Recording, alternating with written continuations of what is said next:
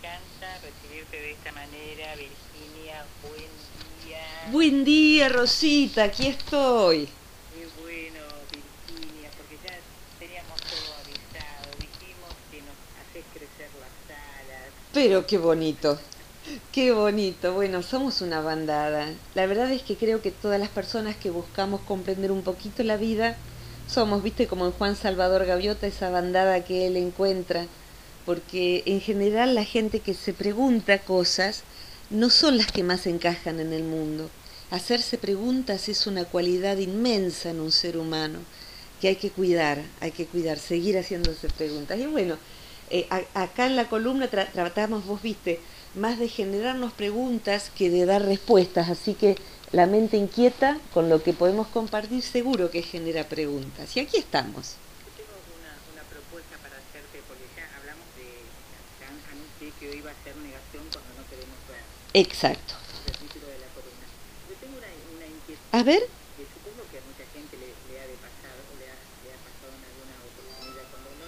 En el mundo. uh, sí, uh, sí, podemos en la próxima abordarlo. Claro que sí. Por-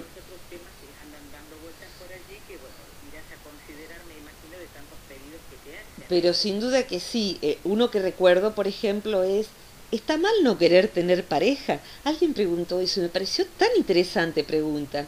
Pero, pero por orden de aparición hoy vamos a elegir el tema de, de- la negación.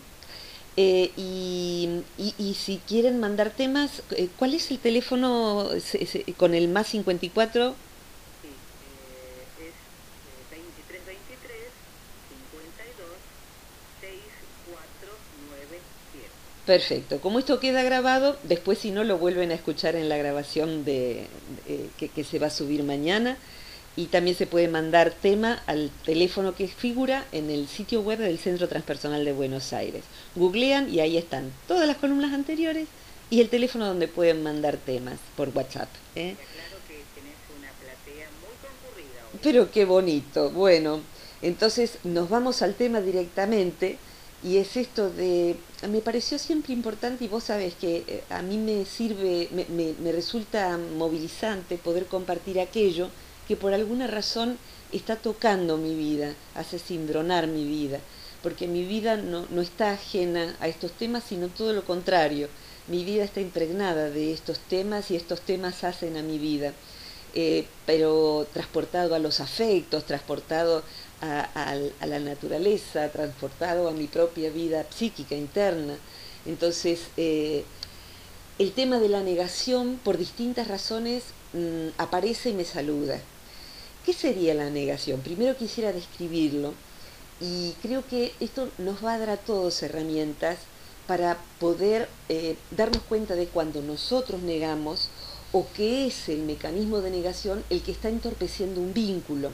O sea, las ideas para mí son valiosas y atractivas siempre que se traduzcan en una manera de elevar la conciencia de vida y solucionar mejor los problemas que nos aquejan, a veces como individuos, pero este tema del que quiero hablar también aplica a la sociedad completa en la que estamos sumergidos, al mundo, pero básicamente a la sociedad local en la que estamos involucrados. Primero, ¿qué es la negación en psicología? La negación sí es un mecanismo de defensa. ¿Qué significa esto? Que la psicología, en forma genérica, no solo la psicología transpersonal, nos dice que para que el psiquismo, nu- nuestra, nuestra manera de instalarnos en el mundo y desarrollar un modo de ser y poder generar vínculos, generarnos recursos económicos, desarrollar una vocación, hacer la vida, digamos, necesitamos protegernos de lo que es hostil a nuestra estructura interna. Entonces hay mecanismos que hacen que procuran hacer que la vida duela menos. Son muchos los mecanismos de defensa, de algunos ya hemos hablado, eh, pero hoy me centro en el de la negación. La negación significa por lo menos dos cosas. Una es no ver aquello que si lo viéramos nos perturbaría. Mm, Solemos decir, a veces en la columna surgido, que cuando alguien, por ejemplo, nos miente, nos miente, nos miente, y después esa mentira sale toda a la luz, en el caso, por ejemplo, de un chico que fue adoptado y no se le dijo, en el caso de una pareja en donde ha habido una infidelidad o una tras otra y después un día salta la verdad, un socio que ha ido siendo estafado. Entonces, uno ha preferido no ver porque había evidencia de esos y a veces inclusive ha habido gente que bien nos quería y que nos vino a avisar, mira que pone atención porque está pasando esto, pone atención. Y uno ha querido sostener la negación. Cuando estalla la bomba en la mano, nos damos cuenta de que siempre estuvo a la vista y lo que hemos elegido fue no ver. Y ahora vamos a ver, porque si es, si es que somos estúpidos o qué, no, no somos estúpidos. Ahora vamos a ver eso. Entonces, una manera de experimentar la negación es no ver lo que está pasando. Lo recortamos, deformamos y no lo vemos. No queremos escuchar, no queremos eh, apercibir. Apercibir es darse cuenta de que eso efectivamente está sucediendo. Y la otra manera en que se describe el sentido de la negación es que si lo vemos, no negamos que esté sucediendo, pero lo que estamos negando es el sentimiento que eso provoca. Por ejemplo, alguien puede decir, eh, sí, yo ya sé que mi pareja tiene sus cosas. Antes se decía, se desahoga con otra, por ejemplo, ¿no? Qué palabra terrible. Eh, se desahoga con otra. Yo ya sé, porque los hombres son así, ¿no? Eh, eh, esto vale más, es, un tema de género. O eh, yo ya sé que mi papá prefiere a mi hermana, yo ya sé que mi papá prefiere, pero a mí no me duele, a mí no, yo ya sé que eso es así. Técnicamente en nuestro país se diría minga que no te duele. Minga en Argentina significa o significaba vamos, vamos, es mentira, mentira, que no te va a doler. Entonces, lo que hacemos es no negar lo que está sucediendo. Yo ya sé que mi papá no me quiere exactamente, pero bueno, él es así y le cuestan las emociones. A mí no me duele, yo ya lo tengo superado. ¿Lo tenés superado? Eh, entonces, negamos o el hecho, punto uno, o negamos la emoción y decimos que no nos duele o que no nos enoja o que no nos ofende. ¿eh? El marido otra vez le pega y decimos, bueno, lo que pasa es que él con todo lo que vivió de chico, entonces no, no me da miedo y tampoco me duele porque yo sé que él es así. Y la negación ya no es del hecho, pero es de la emoción que provoca. La emoción puede ser un dolor extremo, terror extremo o mucho enojo. Entonces, enojo, humillación, ofensa. Tenemos que darnos cuenta entonces, en, en el primer caso, hacerse la pregunta, ¿esto es así? Y el segundo caso, no lo siento realmente, no te importa realmente, o he anestesiado la emoción que este hecho provoca. En los dos casos, la negación como mecanismo de defensa se ha instalado de manera que en vez de ser un escudo como mecanismo de defensa, ya es una burbuja donde la persona vive. Y ahí se volvió peligroso. Todo mecanismo de defensa, cuando, se, cuando es muy débil, es peligroso y cuando se exacerba es peligroso.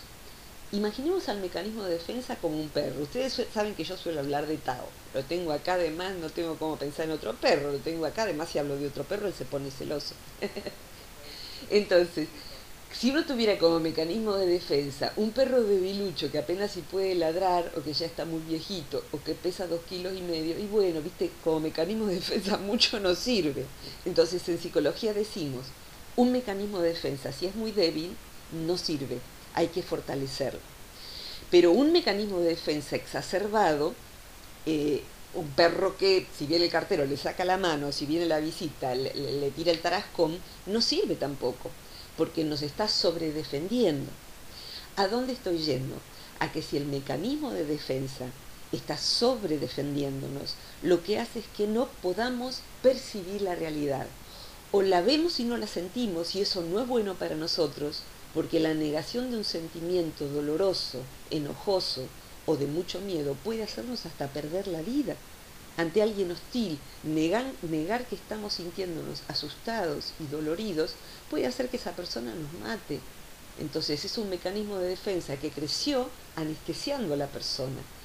Entonces esa persona necesita ser despertada hoy en día que está tan instalada la, temática de la violencia de género, es muy importante despertar a esa mujer porque ha naturalizado la violencia. Entonces, ¿qué es lo que está pasando allí? La negación de los sentimientos naturales ante la hostilidad está exacerbada y hay que despertarla y en general se despierta eh, gracias a los grupos. En, en, las personas adictas, por ejemplo, cuando van a los grupos de, de narcóticos anónimos o alcohólicos anónimos, porque están empezando a dejar de negar, lo tengo bajo control, son, son tres copas, cinco copas que yo tomo al día, o sea, no es que sea alcohólico, yo tomo un poco para pasarla no tan mal. Bueno, eso es un mecanismo de negación. Si hay un negador tremendo, es el adicto. El adicto niega su adicción, cree tenerla bajo control y hay un momento en que otra vez le estalla la bomba en la mano. Y también participa de que todo su entorno, la familia, la pareja de un adicto, también minimice. La minimización de los hechos es un modo de negación. Fuma, pero, es porro, o sea, viste que la marihuana está es curativa, no es una droga, es una droga blanda. Vuelvo a decir, minga. La marihuana mata, la marihuana te manda al hospicio. La marihuana no solo deriva en drogas más terribles, la marihuana solita dispara una cantidad de psicóticos que terminan en el neuropsiquiátrico que hay que simplemente informarse. La minimización entra inclusive hasta en la información que se difunde. Entonces el, adicto minimiza y, e invita a minimizar a sus cercanos, porque ¿quién le enseñó a minimizar? El que la vende, el que la vende, el que inclusive le dice tenela en tu casa. O sea, eso también es negación. Entonces, y la negación me gustaría ahora derivarla a otro tema que es muy heavy, pero que necesito mencionarlo porque es parte de esto que estamos hablando hoy. Pero siempre hacer un alto en el camino a mí me refresca con tus reflexiones y preguntas, Ro. Eh, yo me cansé con, con, el tema de si te duele o no te duele, ¿no es cierto? El hecho de que eh, sientas que no sos la preferida de tus padres, por ejemplo. Ups. Entonces yo me pregunto esto, eh, ¿cómo una persona puede medir el sentimiento de otras personas, así sean, de tus propios vínculos familiares? ¿O vos podés de repente eh, considerar esto por lo que ves? Es muy importante esta pregunta que, que haces porque los, los, los, terapeutas en general, eh, muchos de ellos, no ha sido mi caso los 30 años en que trabajé y no es lo que yo trato de brindar cuando brindo formación en psicología transpersonal. Muchos terapeutas, sobre todo antiguamente, se guiaban solamente por lo subjetivo. ¿Qué significa esto? Por los decires del paciente. O sea, el paciente decía, mi padre no era una mala persona, eh, me pegaba a veces, acá tengo una marca de un, de un palazo, de un cadenazo, pero era porque era bastante nervioso nada más. Entonces nos manejamos con los hechos subjetivos, o mi madre siempre cuidó de nosotros. Y vos decís, pero ¿y cómo puede ser cuando vos tenías tres meses? ¿No es que viajó a Europa con tu papá por seis meses y lo dejó, los dejó ustedes con la abuela y la niñera? Sí, pero es que mamá no aguantaba mucho quedarse en casa, entonces decidieron viajar porque fue muy estresante para ella el embarazo. Por ejemplo, eso también es negación, justificar al otro. Entonces, después surgió una psicología que se llamó sistémica, que es considerar al, paciente y su entorno, su sistema. Y hoy en día, cuando trabajamos con un paciente, también consideramos no solamente lo que él percibió, sino a veces yo, yo he atendido al paciente inclusive con la persona que limpia en la casa, su parecer sobre cómo funciona el lío que hay en casa o toda una familia, o una pareja completa, o citar a la mejor amiga, o citar al hermano, siempre frente al, paciente, para que pueda dar una visión un poco más allá que la subjetiva del paciente en cuestión. ¿Por qué? Porque tenemos que ver que eso que la persona niega a veces ni siquiera lo puede enunciar, porque está tan negado que va a tomar mucho tiempo que lo pueda enunciar, darse cuenta. Entonces a veces uno ahorra tiempo trayendo a alguien más a sesión y resulta muy interesante. Hoy hay terapeutas, ¿sabes?, que van a domicilio alguna vez para ver cómo es la casa, cómo funciona.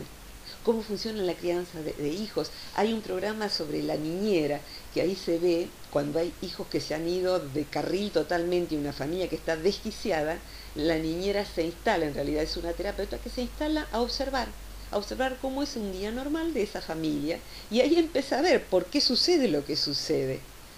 Hay veces en que los terapeutas que trabajan online, porque hoy en día se hace terapia online y es maravilloso, por Skype, mostrame tu casa, quiero ver cómo es tu casa, y ahí se empiezan a ver cosas de la persona, se empieza a ver que tiene un jardín hermoso al cual nunca sale, se empieza a ver que se mueve en un ámbito muy desordenado, se empieza a ver que hay fotos de muertos por todas partes, o sea, se empieza a ver lo que la persona niega, no se da cuenta de que está allí. Entonces, volviendo a esto que vos decías, eh, no podemos darnos cuenta de las emociones de los otros. Uno puede decir, mi papá prefería a mi hermana en vez de a mí. Entonces, bueno, es un sentir subjetivo, pero cuando no hay otra cosa para ver, lo que vemos son las historias familiares. Entonces allí vemos, por ejemplo, que el papá iba todo el tiempo con el hermano, prefería al hijo varón, era muy evidente. Entonces al hijo varón sí le pagó los estudios.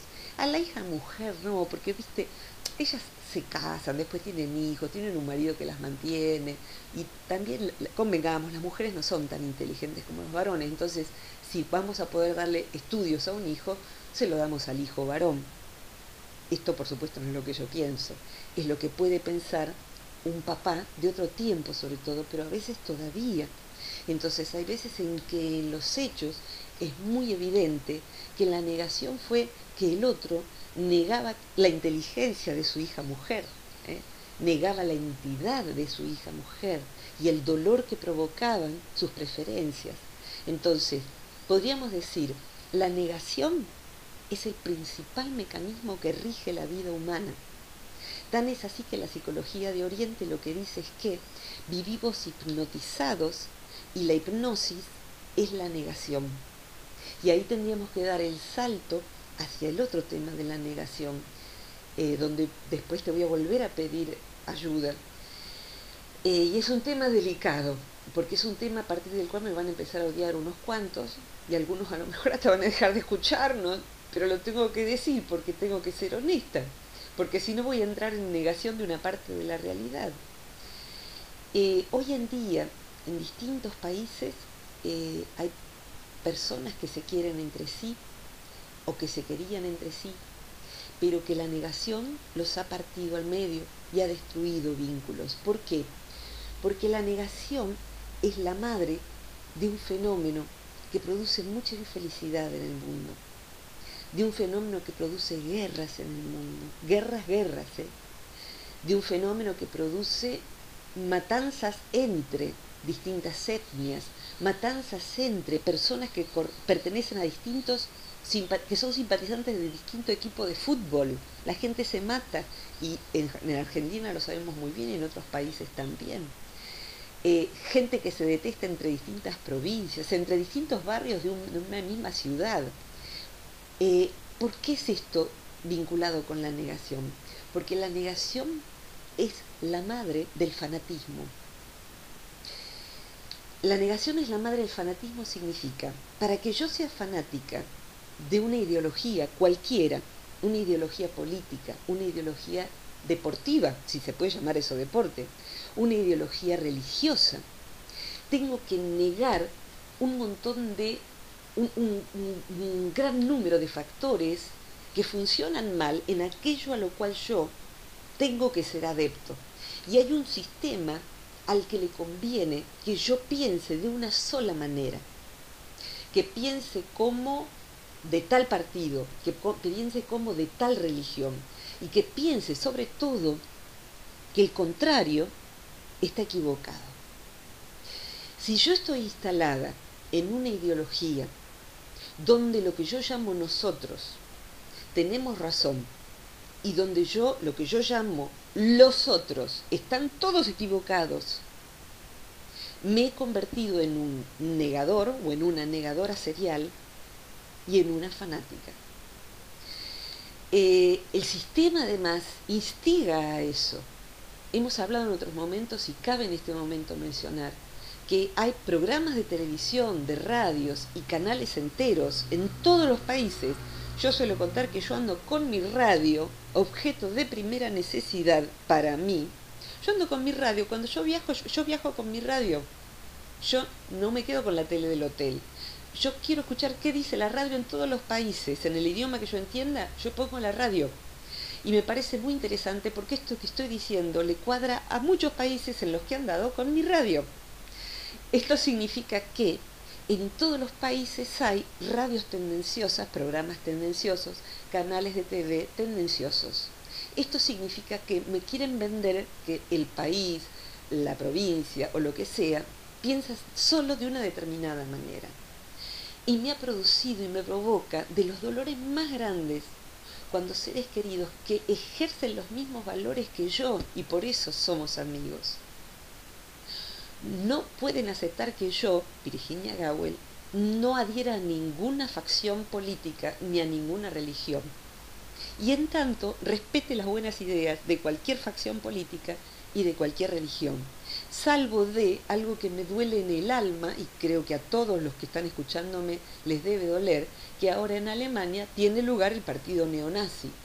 Yo no puedo simpatizar en absoluto con ningún neonazi de ningún lugar. O sea, ahí ya sí es radical porque creo que todos entenderemos lo mismo, yo no hace falta ni que lo explique.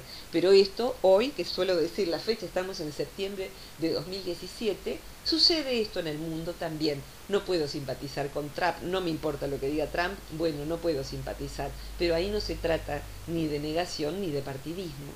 Pero sí me da mucho dolor cuando un amigo mío, alguien que, que, yo quiero y que hemos practicado servicio, por ejemplo, hable de un nosotros donde yo no estoy incluida. Nosotros, para nosotros, ayer escuché, para nosotros el país, la patria es el otro. Corazón de mi alma. ¿Y para mí qué crees que es la patria? O sea, yo no estoy en tu nosotros. ¿Qué pasó? ¿Qué pasó? Entonces, ¿qué está pasando ahí? Negación. Negación entonces, cuando uno adhiere a una única ideología, cuidado, porque lo que está pasando es que en esa ideología estoy negando todo lo bueno que hace la ideología que yo no llamo nosotros. E, e, en cualquier facción en donde uno adhiera, a esa ideología le conviene que yo fabrique en el otro un enemigo. Y eso es muy peligroso, porque toda, toda, toda guerra nace así. Toda guerra nace así, para que yo niegue al otro los valores del otro, niegue su entidad, niegue su corazón, niegue su bonomía. Vos viste lo que sucede en muchos países, que en muchos países cuando sube un gobierno destruye todo lo que hizo el otro gobierno. Y eso significa negar, es el acto físico del negar. Voy a destruir todo lo bueno que el otro hizo. En ese caso la negación es un acto físico, es un acto físico. Entonces, la negación es altamente peligrosa. Agregaría un poquito más. Hay veces en que hemos estado en pareja con alguien horrible. Doy fe. Eh, la primer testigo de eso soy yo misma.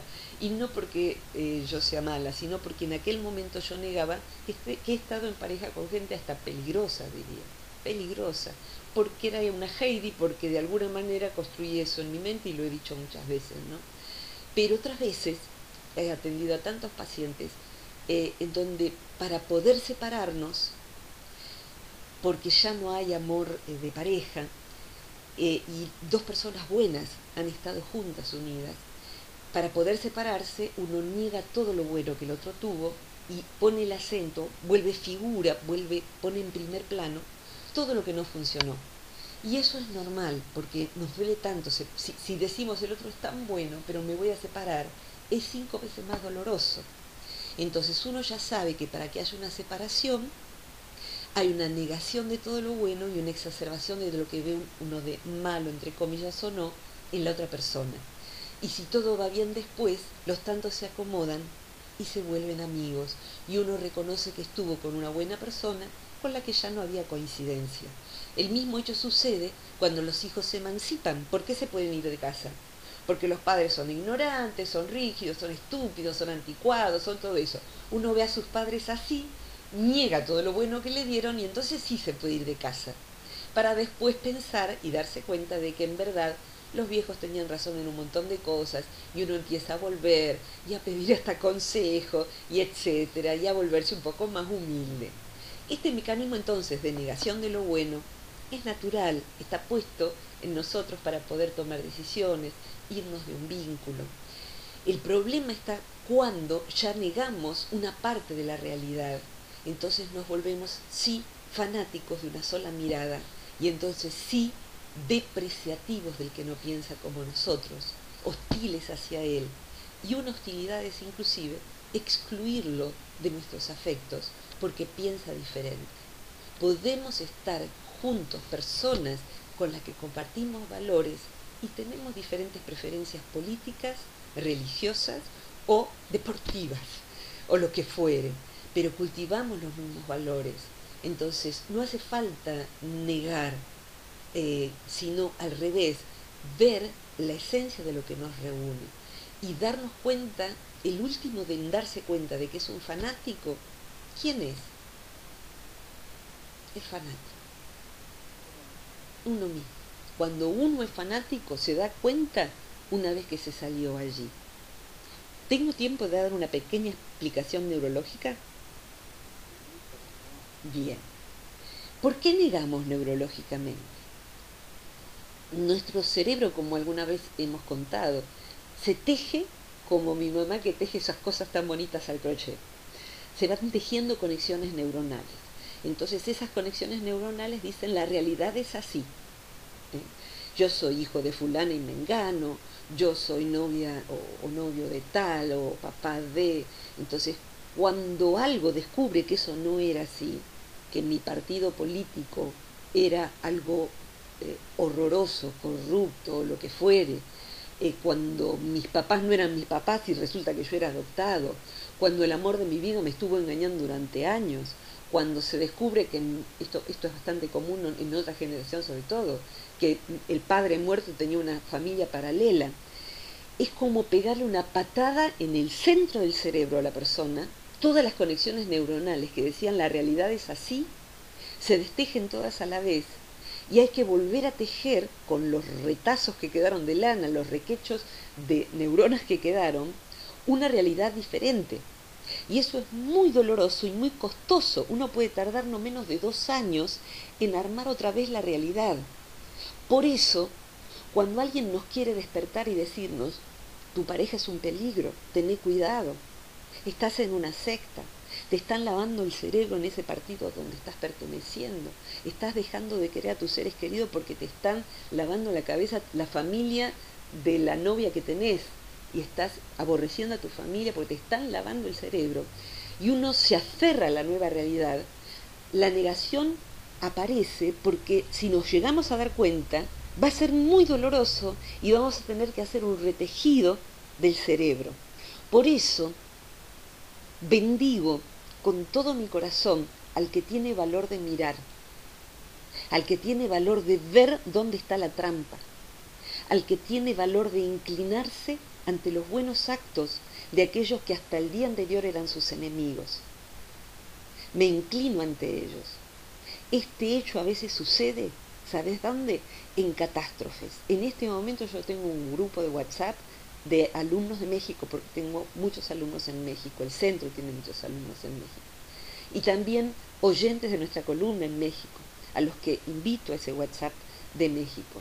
En este momento hay partidos contrarios entre sí que juntos están sacando gente de los escombros, que justo juntos están viendo cómo la teta de una mujer del partido A le da de, tomar leche al bebé de alguien del partido B que ha sido encontrado y su mamá murió. Entonces hay momentos tan reales como una catástrofe que nos, da nos hace dar cuenta de que estábamos hipnotizados y todos éramos buena gente y que nos engañaron. Entonces, de pronto un terremoto o un huracán nos hace dar cuenta de cuánto nos usaron y yo he visto, me han mandado videos de cómo gente del gobierno oficial le dice a los periodistas, filmen, filmen que vamos ahora a pasar las cajas. Y, pongan, pónganse ustedes atrás, atrás, atrás, que vamos a filmar las cajas en donde está el presidente de ese país con su esposa de ese país, eh, están vacías y está pidiendo que, los, periodistas, filmen y les dice, ¿cómo puede ser que no sean solidarios los periodistas? Y los periodistas no filman. Quien está filmando es un celular que está filmando la vergüenza de ese momento. Y en ese momento quien está filmando no es de ningún partido, es solidario de su país. Entonces, hay veces en que en la catástrofe tenemos que dejarnos de embromar con mi partido y el otro partido y entonces nos peleamos y entonces le ponemos un palo en la rueda. Y entonces, la verdad, yo, yo digo esto, eh, yo nunca más voy a ser fanática de nada. Yo soy fanática de no ser fanática, porque ya me vendieron, ya me sacaron, ya me esquimaron, ya me robaron, ya me mintieron, ya me sacaron. Entonces, yo no quiero volver a tejer un cerebro a expensas de lo que me diga nadie. Y, e invito a eso, a hacerse preguntas. Y si miramos hacia Oriente, que dicen ser ecuánime y alerta, porque la persona ecuánime y alerta puede descubrir el engaño antes, y puede descubrir la belleza antes, y puede no odiar, porque está parado en el centro. Yo no lo logro, pero lo intento.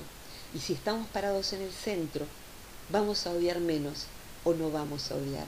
Entonces ya no nos dejamos arrastrar por banderías políticas, sino que buscamos lo que tenemos en común.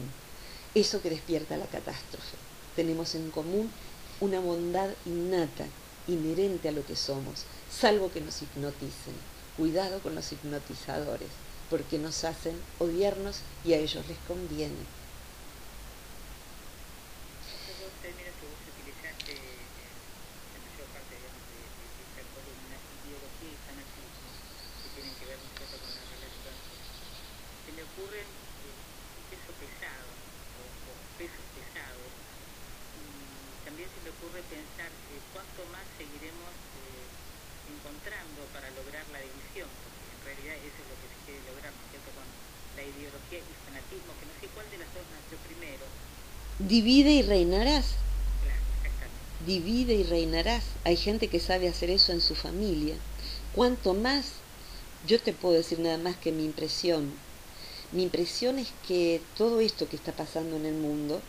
los huracanes, los terremotos, todo, todo, lo que ya sabemos, las inundaciones, en este momento yo miro hacia México porque nunca he visto lo que he visto allí. Eh, busquen en YouTube quienes quieran lo que están haciendo el pueblo, sin ninguna ayuda de ningún partido, la gente, sin, sin dormir, buscando, y el que tiene, el más pobre, aunque, hace, aunque se hace limonada para los rescatistas. He visto una mujer filmada, una mujer con, aspecto de, los pueblos originarios de allí, dando descalza su único par de zapatos para los que estaban rescatando, porque ella tenía artrosis y no podía hacerlo, para que no pisen en donde se podían lastimar. Entonces, eh, yo digo, creo que eh, hay un faro en este momento. En este momento hay un faro para que nos despertemos todos, que son los lugares donde la gente misma está iluminándose a sí misma entre sí. Y México en este momento para mí es un faro, un faro de conciencia, que nos está despabilando de todo ese fanatismo que tenemos. Entonces creo que la pregunta hacia nosotros mismos es, ¿qué estoy haciendo con mis ideas? ¿Estoy hipnotizado? Recordando que solo yo me puedo dar cuenta, yo, solo yo puedo no darme cuenta de que estoy hipnotizado. Y la pregunta es, hace que miremos nuestra vida, a quiénes estamos excluyendo, a quiénes estamos odiando, quién me está incitando a odiar, quién me está incitando a pensar que el otro va a conseguir el que yo voy a conseguir el paraíso, pero los otros no porque no creen lo que yo creo. Entonces, todos esos mercachifles, eh, eh, a mí me gusta eh, mucho los textos sagrados de distintas culturas, con esto redondearía, Ro. Pero hay una imagen que a mí me gusta mucho, es una imagen simbólica, quizás fue un hecho real, no lo sé, en los evangelios, así como podríamos hablar del budismo y otras veces hablo, del sufismo, del taoísmo. Me gusta mucho la imagen de Jesús entrando al templo, para quienes no sean cristianos eh, o no hayan leído los evangelios, yo no soy ni cristiana ni nada, pero me encanta la imagen de Jesús cuando entra al templo, ve los vendedores de paloma y los mercaderes que aprovechan la religión para vender cosas en verdad es vender ideologías. Y lo que hace es dar vuelta a las mesas, volar, hacer volar todo por los aires, soltar las palomas y saca un látigo. un látigo y los saca corriendo los vendedores de palomas. Yo soy no violento o busco serlo, no soy propicia a la violencia de ninguna índole. Lo que me encanta de esa metáfora es decir, no, basta, basta, no vendan a la gente nada más, no le vendan ideología, no le vendan partidos, denles hechos, denles ética. Entonces, eh, creo que a partir de tener la conciencia clara, eh, uno puede eventualmente a la hora de votar, votar de la manera más inteligente, pero todos podemos hacer obra.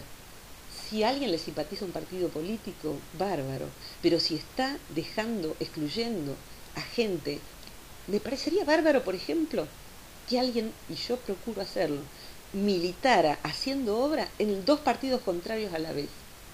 Entonces, vamos a darle hoy a, los chicos de comer en el merendero de tal partido y mañana voy a ir a dar eh, ropa a tal otro partido.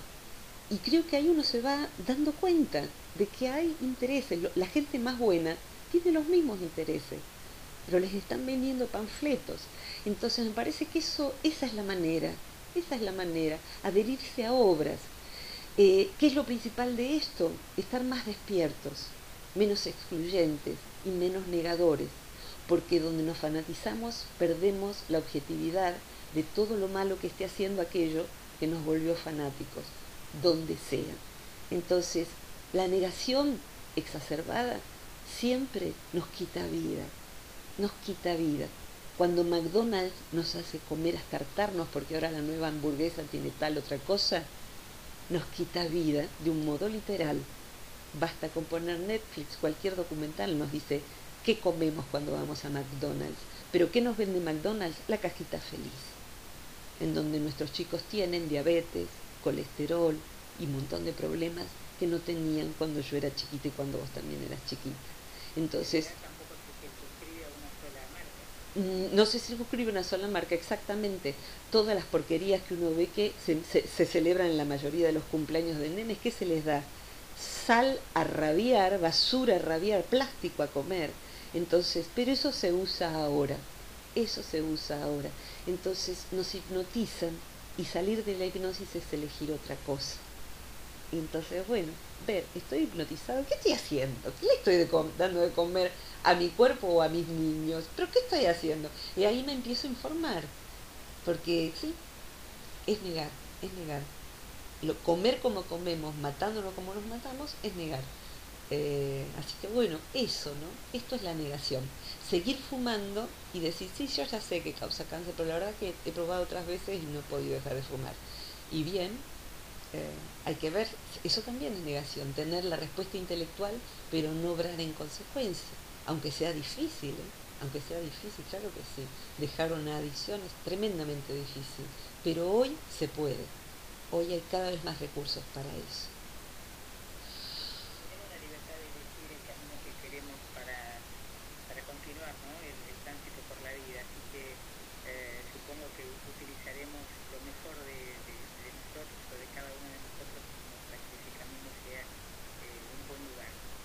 Ojalá que sí, ojalá que sí, Rosita, ojalá que sí. Y esto que está dicho con tanta pasión, que ya me conocen, ¿qué siento?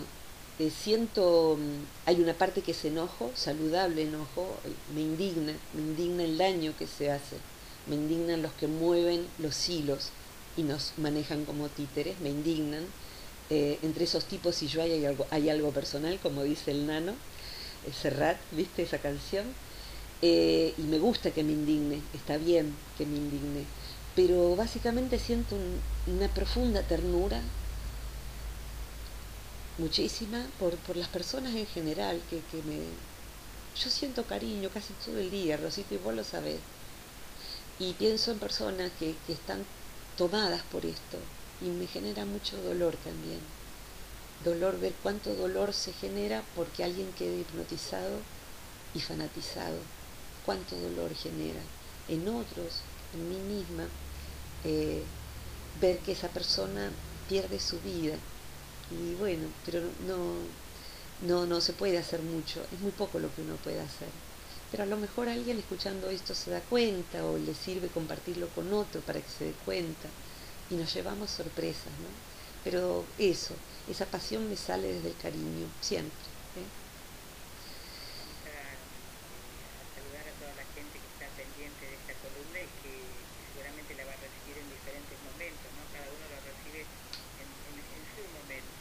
Sin duda, sin duda. Hay gente que ha pedido que hable de las adicciones. Lo voy a hacer, lo prometo. Anotalo, Romy, por favor. Eh, así que ya tenemos tres temas en el aire que han quedado bollando y hoy cerramos con este. Rosita, gracias, gracias por ser una interlocutora tan deliciosa. Bueno, gracias a vos, Virginia. Eh, recordamos que es muy fácil encontrarte en tus muros de Facebook.